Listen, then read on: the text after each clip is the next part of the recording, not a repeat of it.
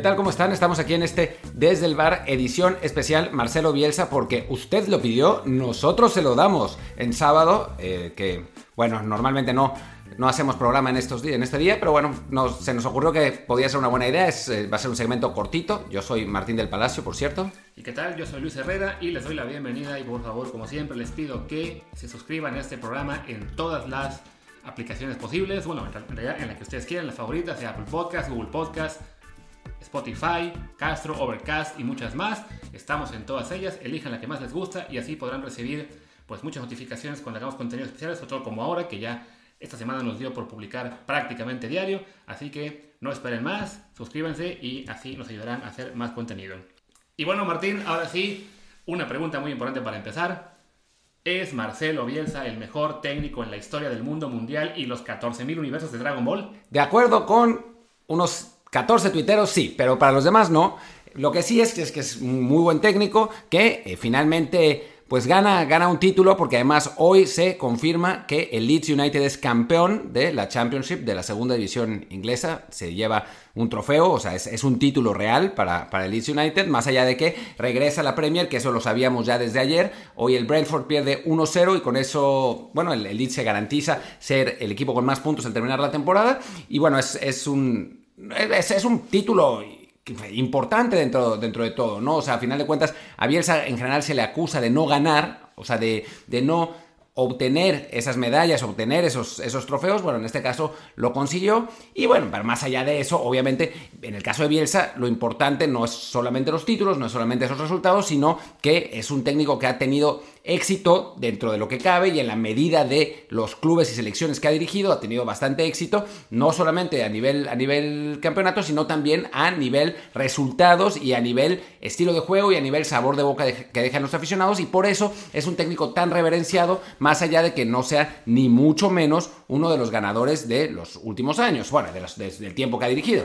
Sí, no, de hecho Vamos a primero que nada a repasar su palmarés en son títulos únicamente para ver que, bueno, en los casi 30 años que lleva de trayectoria, efectivamente no ha, no ha ganado tantos títulos con selección argentina más importante, que fue la medalla de oro en Juegos Olímpicos, y a su vez en la Liga Argentina fue campeón tres veces, dos con Newells, una con Vélez Sarsfield, y después de eso el último título que consigue es ahora este de Leeds en el campeonato inglés. Además tiene eh, varios subcampeonatos con Argentina en la Copa América, con Atlético de Bilbao, un equipo al que hizo subcampeón de Copa del Rey y de Europa League, que para el Atlético de Bilbao fueron logros importantes. También llegó a una final de Copa Libertadores con Newell's. Entonces, eh, sí, es un palmarés que seguramente sus detractores acusarán de ser corto en cuanto a títulos, pero la influencia que ha tenido Marcelo en el fútbol mundial es innegable, desde Argentina, el fútbol mexicano con Atlas y América, la selección chilena, la que también hizo jugar muy bien y quizá fue el precursor de ese gran paso que luego tuvo con, con San Paoli. Para... No, quizá fue, lo fue, lo reconoce San Paoli, sin, duda. Eh, también, bueno, y luego con, con, sus clubes, ese Athletic de Bilbao, que en su primera temporada con al mando jugó muy, muy bien, nos encantaba verlo jugar ese Athletic y lo llevó a esas dos finales. Eliminó al Manchester United en, cuartos de final, no era este Manchester United, era un Manchester United que aún tenía el aura dominante de, los viejos tiempos y le ganó los dos partidos, si mal, si mal no recuerdo, y bueno, fue realmente un pues un gran, un gran momento para la historia del Atlético de Bilbao, nadie, nadie lo esperaba, a final de cuentas no pudo llevarse ese, ese título de Europa League, pero sí, pues en la memoria de los aficionados del Atlético quedó la gran actuación de su equipo, y ahora sí, sigue Luis. No, y básicamente ya iba a pasar al punto de, bueno, el, el logro que consigue ahora al hacer subir al Leeds a la de vuelta a la Premier League, es ahora un poco también dimensionar, para quien no lo sabe, el tamaño de ese logro y la influencia que es para el fútbol inglés este club, un club que es uno de, un, equipo de tradición que ya tiene más de 100 años, si no me equivoco 101, que ya ha ganado tres veces la liga inglesa, la última en el 92, que si no mal recuerdo fue de las últimas antes de que fuera Premier League. La última. La última, exactamente. Ha sido también este, campeón de, de la FA Cup un par de, una vez, la Copa de la Liga en la Champions League, fue finalista en los 70 y aún recordamos antes de, caer, de su caída en desgracia a principios de siglo, pues fue semifinalista en 2001, si no mal recuerdo, contra el Valencia. Entonces, es un club importante de Inglaterra cuya caída en desgracia por problemas financieros y posterior descenso al Championship y, a la League One, o sea, se fue hasta la tercera división. Fue travesía en el desierto de 16 años que realmente impactó en el fútbol inglés y por eso cuando llega Marcelo hace, bueno, al arranque de la temporada anterior, eh, para tomar este proyecto, pues había mucha ilusión en que lograran subir. los hace jugar muy bien, los tuvo realmente en un muy buen nivel en su primera temporada. Desafortunadamente para ellos, quedan en tercer lugar general en la, en la, tabla del campeonato, por lo cual tienen que ir a jugar la promoción de ascenso, la pierden, pero llega este año en el que Marcelo se mantiene al frente del equipo, le saca un jugo impresionante a su plantilla y finalmente los lleva a un campeonato en el que no solamente tienen ya garantizado el título, sino que además yo encontraba una, una estadística de nuestros amigos de StatsKick que mencionaba hoy en Twitter, que de los 18 partidos que no, que, bueno, que no ganó, fueron 9 empates y 9 derrotas, en 8 de los 9 empates y en 7 de las derrotas, el juego del equipo ameritaba ganar. O sea, por esta estadística de expected goals, el Leeds debió ganar en todos sus juegos. O sea, realmente es un equipo al que hizo jugar muy bien, que no siempre se dan resultados, que quizás también va un poco de la mano con lo que ha sido el resto de su carrera. Equipos que juegan muy bien y que a veces quizá eh, les falta ese, ese pasito, concretar sus oportunidades, pero en, los que la influencia de Loco realmente queda de, manifiesto. Y por eso hoy, al confirmarse, bueno, desde ayer el ascenso del Leeds a la, a la Premier, pues hubo tales celebraciones y tal impacto en general en el fútbol inglés por la vuelta de este club de la mano del argentino. Y bueno, lo que pasa con Bielsa, además de, que, bueno, del estilo de juego y de eso, es que es un personaje muy particular, ¿no? es un tipo eh, que con unas, digamos, ¿cómo, cómo, cómo decirlo? Unas eh, capacidades de relacionarse bastante peculiares. Yo he tenido eh, la suerte, suerte, desgracia, de em, estar cerca de Bielsa, entre comillas, en un par de ocasiones, en, ambas, con el, trabajando con FIFA, con Bielsa, dirigiendo la selección chilena, una más cerca de la otra. La primera vez fue, que no, no es muy cercana, pero bueno, vale la pena contar la anécdota, en una conferencia de prensa que, eh, bueno, Bielsa tiene una, una idea muy particular de las conferencias de prensa, que además se, las, se la transfirió a Guardiola. El loco en general no da entrevistas uno a uno, porque lo que dice es que las entrevistas son una pues le dan privilegios a los medios grandes sobre los medios chicos, porque los medios grandes son los que pueden mandar em, periodistas a las entrevistas, con su influencia pueden conseguir eh, esos uno a unos, entonces lo que prefiere Bielsa es no dar esas, esas em, es, bueno, esos uno a unos. Lo que hace, sin embargo, es permitir que en las conferencias de prensa pregunte todo el mundo. Y entonces esas conferencias de prensa pueden ser interminables. O sea, puede, puede pasar realmente una hora y media de conferencia de prensa. Eso fue lo que me pasó a mí la primera vez que estuve en eso. Era una conferencia de prensa que no se acababa jamás. Y además divertido porque Bielsa no miraba a los ojos a nadie. Es decir, venían las preguntas y Bielsa todo el tiempo, literal, estaba viendo al escritorio en el que estaba, sin ver ni al que preguntaba ni a nadie. Fue una, experiencia medio surrealista. Y la segunda experiencia que tuve con, con Bielsa, que es así, fue muchísimo más grande, fue eh, cubriendo la Copa del Mundo 2010 con Bielsa como entrenador de la selección de Chile. Yo tuve que hacer un, eh, digamos, debateador emergente para FIFA TV eh, para cubrir a la selección chilena porque cada una de las selecciones de ese mundial y todavía hasta ahora tenía un crew de cámara y reportero para transmitir todo lo que pasaba en los campos de entrenamiento y entrevistar a los jugadores, todas esas entrevistas que aparecen en las transmisiones de los em, bueno, durante los mundiales, antes y después de los partidos y eso las, las hacemos nosotros, las hace FIFA y en este caso yo estaba en FIFA TV y lo estaba porque... Em, bueno, porque la persona que estaba, que estaba cubriendo a Chile, yo normalmente no trabajo para FIFA TV, pero la persona que estaba cubriendo a Chile tuvo problemas con Bielsa y además hizo varias tonterías y entonces lo corrieron durante el Mundial y me llevaron a mí de bateador emergente para pues más o menos hacerlo, ¿no? Y pues la verdad es que trabajar con Bielsa, pues sí estaba complicado, porque como no, no, no solamente no daba entrevistas, sino que tampoco le gustaba que sus jugadores dieran entrevistas, entonces era muy difícil, ¿no? O sea, había momentos en los que teníamos que hacer una nota y pues no teníamos material, porque a Bielsa en general pues no le gustan mucho los periodistas, y, eso lo hace pues un personaje muy particular, ¿no? Dentro, dentro de este universo de, de, trabajo. A final de cuentas, pues pudimos hacer, hacer la chamba, pero pues no, no, no fue fácil. Y aún así, uno veía cómo sus jugadores adoraban a Bielsa, pero lo adoraban enormemente, y además cómo a la prensa chilena y a la afición chilena fue para ellos un parteaguas absoluto, como eh, Bielsa hizo un antes y un después con, con, esa selección chilena. Obviamente tenía una muy buena generación con lo Vidal, con los Alexi, con los Medel, con los Jara, con Claudio Bravo, pero los potenció al punto que, como bien decía Luis hace rato, fue la piedra angular para esa generación que ganó dos Copas América con San Paoli. Sí, no, y además, Bielsa lo que no habla con periodistas en el uno a uno, como menciona Martín, sí lo habla en esas ruedas de prensa o también cuando se puede filtrar videos de lo que él habla con sus futbolistas, de sus charlas técnicas o sus charlas personales, simplemente de cuando seguramente más de uno de ustedes ha visto esos videos de cuando les habla de la vida, de si son millonarios, de si son, de qué es lo que van a, aportar a, la sociedad. O sea, es, es un personaje que claramente tiene una influencia más allá de simplemente poner un once, una táctica, sino realmente en lo personal se vuelve pues una influencia paterna en cierto modo para muchos jugadores y también en general para el público que, que, lo sigue, pues termina siendo una persona muy querida. Lo vemos incluso ahora con, con este ascenso de Leeds, también se pasaban ya imágenes hoy de que fueron aficionados de Leeds a la casa de Bielsa a agradecerle, a aplaudirle. El pobre incluso decía, respondió, eh, sorry, I don't speak English, but thank you, thank you, thank you. Aunque me dicen, me dicen que sí habla más inglés, que en realidad está, en esa incomodidad suya del trato personal, pues trata de, limitarlo, pero de todos modos la afición estaba entregada, le aplaudían, le, daban las gracias y también hoy se anuncia que la ciudad de Leeds le va a poner el nombre de Marcelo Bielsa a una calle en honor a ese técnico, solamente que porque este ascenso es realmente algo que, que llevaban pues ya esperando 16 años, un club que llegó a estar en, hasta en la League One, que sin duda extrañaba sus mejores tiempos y ahora hay la ilusión de que con Bielsa no solo sea el regreso a la Premier, sino que se quede, pero ahí también eso nos una duda, que hablamos ayer Martín y yo, ojalá se quede.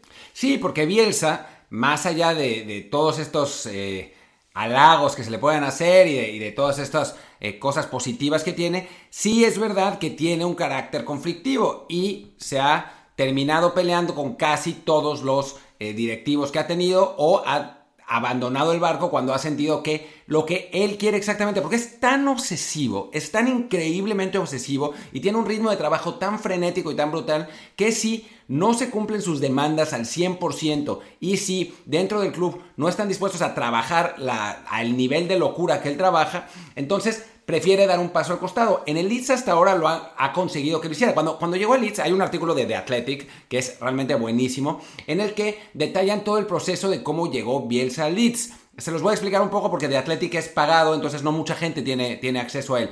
Pero en realidad cuando, lo, cuando a, a Bielsa le gustan los proyectos eh, interesantes, ¿no? O sea, no, no es un técnico de, clubes grandes, de clubes eh, de Real Madrid, Barcelona, de ese, de ese, tipo de clubes, sino le gustan los, los, retos realmente, ¿no? Entonces, cuando le ofrecieron Leeds, le llamó la atención, pero, pero tuvo una serie de demandas que parecían brutales. Tenían que rehacer todo el campo de entrenamiento, tenían que eh, invertir enormemente en fuerzas básicas. Dio una lista de jugadores que tenían que ser comprados todos o por lo menos casi todos y alguna alternativa. O sea, puso toda una, una lista de requisitos para que eh, para poder firmar con el Leeds. Porque además ya antes lo había hecho con la Lazio y en la Lazio no le cumplieron los requisitos, y renunció. fue antes de empezar la temporada. Antes de empezar la temporada. Entonces, bueno, claramente la gente de Leeds ya sabía lo que, lo que esperaba con Bielsa y le cumplieron todo. O sea, le rehicieron el campo de entrenamiento. O sea, al punto que pidió que en la cancha de entrenamiento hubiera una pista de atletismo para correr. Y todo el mundo decía, ¿para qué? Y toma, llegó el coronavirus y entonces todo el mundo está, todo el mundo está corriendo en la pista de atletismo. es, tan obsesivo que eso también influye en sus métodos de trabajo, lo cual llevó a un castigo sobre el equipo este año. ¿Por qué? Porque se reveló que había enviado a... Fue el año pasado. Sí, bueno. Eh, el año pasado contra el derby de, de, Lampard.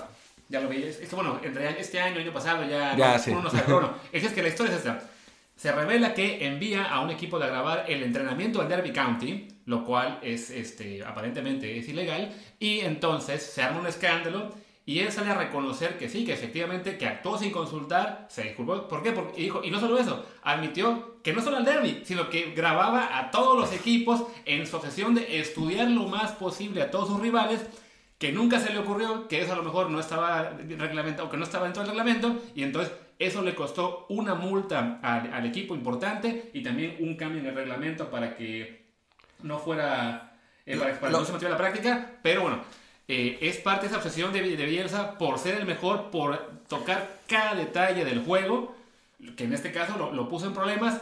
De hecho, la gente temía que cuando dio la conferencia de prensa para admitir lo que había, lo que había hecho, que fuera a anunciar su renuncia al club, pero no, simplemente fue para admitir, por un lado, lo que había hecho y además en un ejercicio de honestidad impresionante, decir, no, no, sí, lo hice y de hecho lo hago siempre. Que a lo mejor nadie se imaginaba que hubiera iba a reconocer algo, porque en general cuando tenemos un caso como este, eh, los técnicos pueden ser dados a minimizar lo que hicieron o a decir, no, no, no fuimos nosotros. Yo lo sé porque conozco un coach de un equipo de los míos que, que es así. Suele hacerlo. Entonces, pero bueno, en general son todos, ¿eh? claro, sí, no. Entonces, es, es, un tipo a que llega a ese grado de obsesividad con el trabajo que en, este, en unos casos, bueno, se, se, plasma también en la forma que juegan los equipos, siempre muy ofensivos, siempre muy preparados tácticamente, eh, y a fin de cuentas, en, en, un caso como el de Leeds, dando resultados pues de un gran juego y, en este caso el ascenso. Te voy a decir una más, una más que estaba en, ese artículo del The Athletic. El primer partido amistoso del Leeds cuando lo toma Bielsa es contra un equipo que se llama Forest Green Rovers, que está en la quinta división inglesa, que es esencialmente una, una liga amateur.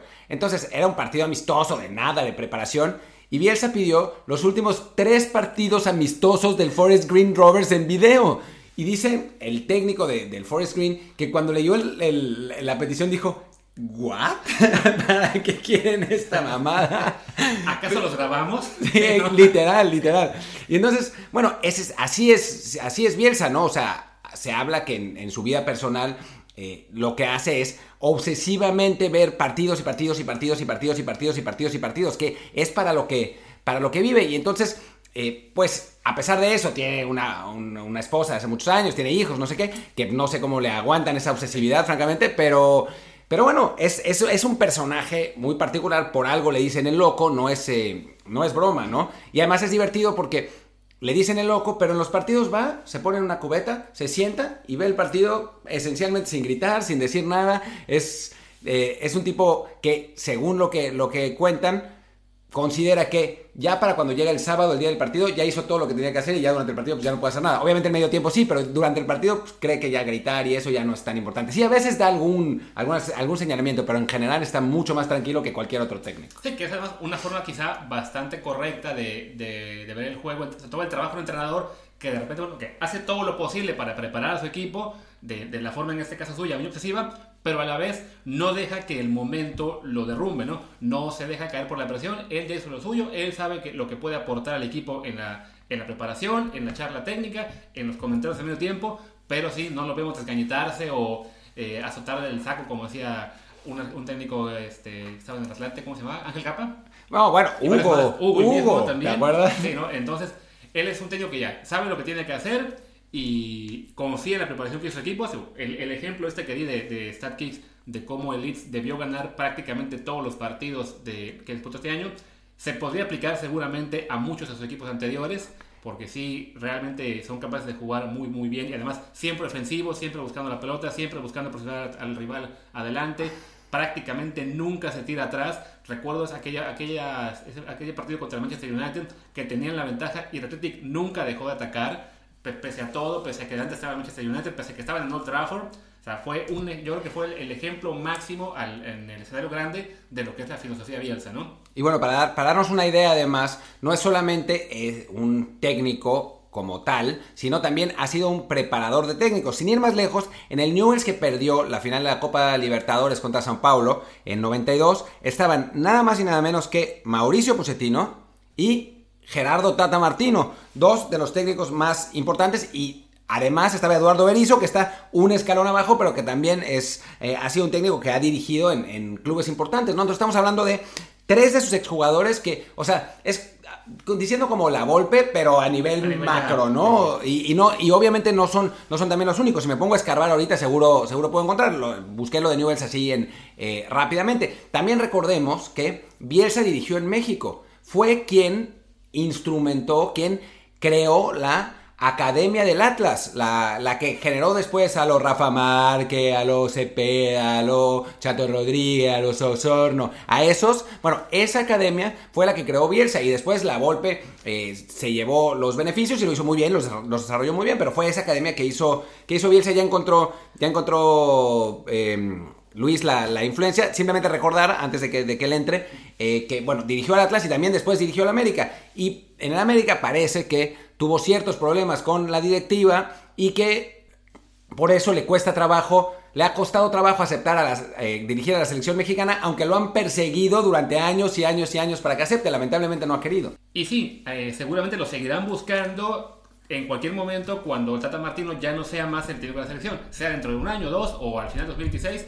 Bielsa va a seguir ahí porque para el mercado mexicano es probablemente el técnico de mayor renombre, más importante, al que realistamente, o al menos en nuestra imaginación, se puede llegar a aspirar, ¿no? Aspirar, ¿no? Y de los nombres que decía Martín, de jugadores que fueron que estuvieron con él y que no son entrenadores, pues no, nada más están los que Martín mencionó, sino también está Diego Simeone, por ejemplo, Marcelo Gallardo, que es en este momento una de las joyas de la corona para muchos equipos en Europa. Está, ya dijo Martín de Mauricio Pochettino, Mauricio Pellegrino, Matías Almeida incluso también lo dirigió este, eh, Bielsa, Hernán Crespo, Sebastián Méndez, Eduardo Brice, Martín lo mencionó, Juan Manuel Job, o sea, la lista, Darío Franco, otro más con influencia mexicana, de, una, gran carrera además en México con Atlas y Morelia, Cristian González, o sea, es una lista muy extensa, la escuela bielcista también ha, ha sido muy pródiga, con algunos nombres de mucho renombre, con una gran influencia en el fútbol mexicano sin duda también, y yo creo que en parte por eso ayer, ayer bueno, no solo ayer,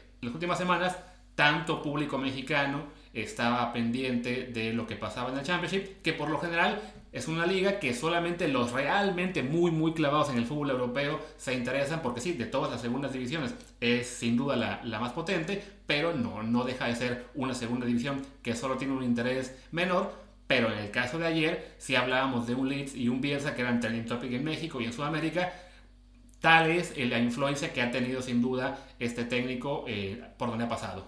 Y bueno, eh, también hay que reconocer que Bielsa tiene todas las características para llamar la atención de un grupo de aficionados que son los, los mismos que son los Messi poetas, que digo, yo considero que Messi es el mejor eh, jugador de la historia, pero no me voy a poner a decir, ah, es un extraterrestre, ¿de dónde viniste, marciano? Bueno, esos son los mismos que también aman a Bielsa pues más, más por una cuestión romántica que por una cuestión práctica, ¿no? Y que también por eso Bielsa genera cierto rechazo, porque sí existe ese, ese tipo de fans slash periodistas que son medio una patada en las bolsas, hay que, hay que reconocer, ¿no? Empezando por, por Diego Latorre, que es inaguantable, pero bueno, a partir de ahí sí hay unos cuantos que también le exageran un montón a, a Bielsa. Lo que sí es cierto es que es un gran técnico, un técnico que creó escuela, que trabaja un montón, que no ha tenido muchos títulos, pero sí ha tenido grandes resultados y que a final de cuentas, pues lo que haga será noticia y por eso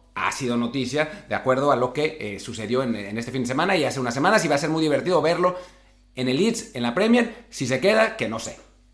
Sí, eso es lo que falta ver. Eh, ese reto de estar en la Premier y también, porque también se mencionó que el dueño del Leeds, al que no me acuerdo, un italiano, italiano entre las promesas que le hizo el equipo cuando lo adquirió, de entrada eh, prometió a todos los jugadores el año pasado que si lograban el ascenso se los llevaba a Las Vegas. Falta ver si cumple eso esta temporada o no. Yo creo que, eso lo va, sí. Pero, también prometió a la gente de Leeds que si el equipo ascendía iba a vivir un año en la ciudad.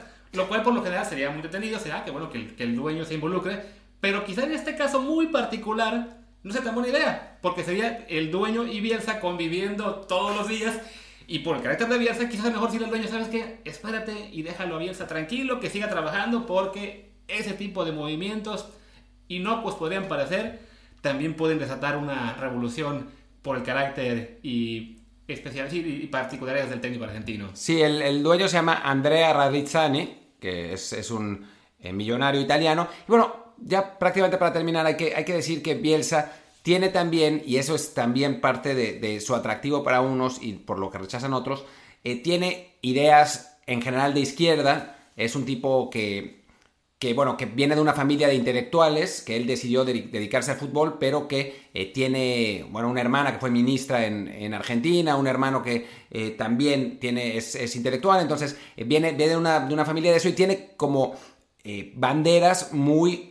sociales, muy de igualdad. Eso cayó muy bien en Leeds, que es una ciudad de, trabajadores y, gente que eh, se identifica con ese eh, tipo de vida. Y además, eh, bueno, por eso Bielsa vive en la ciudad, vive en un barrio normal de clase media y por eso fue que los aficionados de Leeds pudieron ir a su casa a celebrarlo porque no es que no tiene, no vive en una mansión ni con barreras ni nada, está ahí su casa en, en ese barrio obrero. Y bueno, también no creo que si el dueño me parece que no debe, no debe compartir esos valores, entonces me imagino que sí se va a ir a una mansión en las montañas y, no tendrá problema, pero bueno, es, em, es parte de, su aura, es parte de, lo que lo hace atractivo para muchos y, repulsivo para otros. Y bueno, es, es, un gran personaje, la verdad, eso es que, que, vale la pena tener en el fútbol y lo veremos, esperemos, eh, una temporada más, por lo menos en la Premier. Ojalá, porque sí sería muy, pues intentado porque se merece dirigir en la, en la, liga más importante del mundo quizá, eh, y porque sería muy atractivo ver a ese equipo, ver qué refuerzos le consiguen también para, para pelear la, la Championship, el, perdón, la Premier. Entonces, si ver al Athletic de Bilbao, yo me acuerdo mucho de todos en Europa, ver a ese Athletic de Bilbao, el, el, nivel que logró tener en la primera temporada también, que era un, un equipo con una plantilla eh, realmente en ese momento muy importante. Estaba Javi Martínez, estaba Fernando Llorente, estaba, ¿quién estaba en ese, momento muy importante? Olvido un nombre. Pero bueno, era, era un conjunto de Atlético realmente espectacular reforzado, digamos. Siempre, puedes decir a Duris, porque a Duris ha estado ahí por los últimos 20 años. Y que... bueno, estaban sobre todo Llorente, Jaime Martínez y estoy olvidando a un tercero también que era un jugador de, gran calidad. Habla y habla y ahora, ahora ya te lo, te lo busco.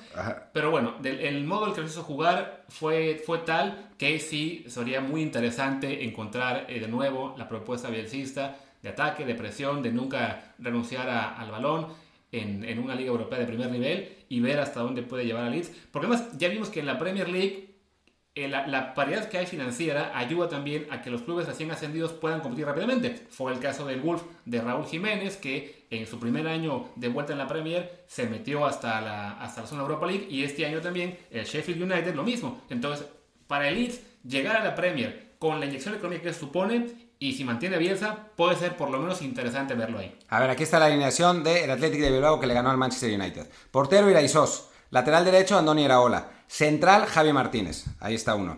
Eh, Amorebieta, el otro central, el, venezolano. Eh, Aureneche, lateral izquierdo. Iturraspe, medio de contención. Oscar de Marcos, eh, medio, mediocampista. Ander Herrera, que después se fue al, United, eh, medio, medio centro. Márquez Usaeta, también. Iker Muniain. Y adelante, Fernando Llorente entonces era, Ander al que olvidaba yo, Ander Herrera. Entonces sí, ese, ese grupo, hablamos de 11 jugadores vascos, todos ellos con una trayectoria bastante larga en el, en el equipo. La mayoría en ese momento estaba, digamos, en su edad ideal y el caso de Llorente, Jaime Martínez y Ander Herrera que acabaron jugando en clubes de primera línea. Entonces sí, eso se combinó con la llegada de Bielsa para que fuera el mejor Athletic seguramente en muchos, en muchos años, más allá de que no pudo ganar una copa y tuvo que esperar un poco de temporadas más para que pudiera por fin ganar algo, aunque bueno, fue una supercopa la que entró de casualidad, pero a fin de cuentas la ganó. Pero bueno, y ahora podría ganar la Copa del Rey, ¿no? Que, está suspendida. Hasta ver cómo se juega. Pero sí, ese Athletic fue muy bonito verlo y también será muy bonito, ojalá, ver al Leeds de Bielsa. Y con eso creo que podemos terminar eh, por ahora para dar paso ya al, pues, al fin de semana, a ver qué ocurre en, estos, en los partidos de mañana en el de Europa. Vamos, hagamos eso. Bueno, yo soy Martín del Palacio, mi eh, Twitter es arroba martindelp. Yo soy Luis Herrera, el mío es luisrha. Gracias y nos vemos el lunes. Chao.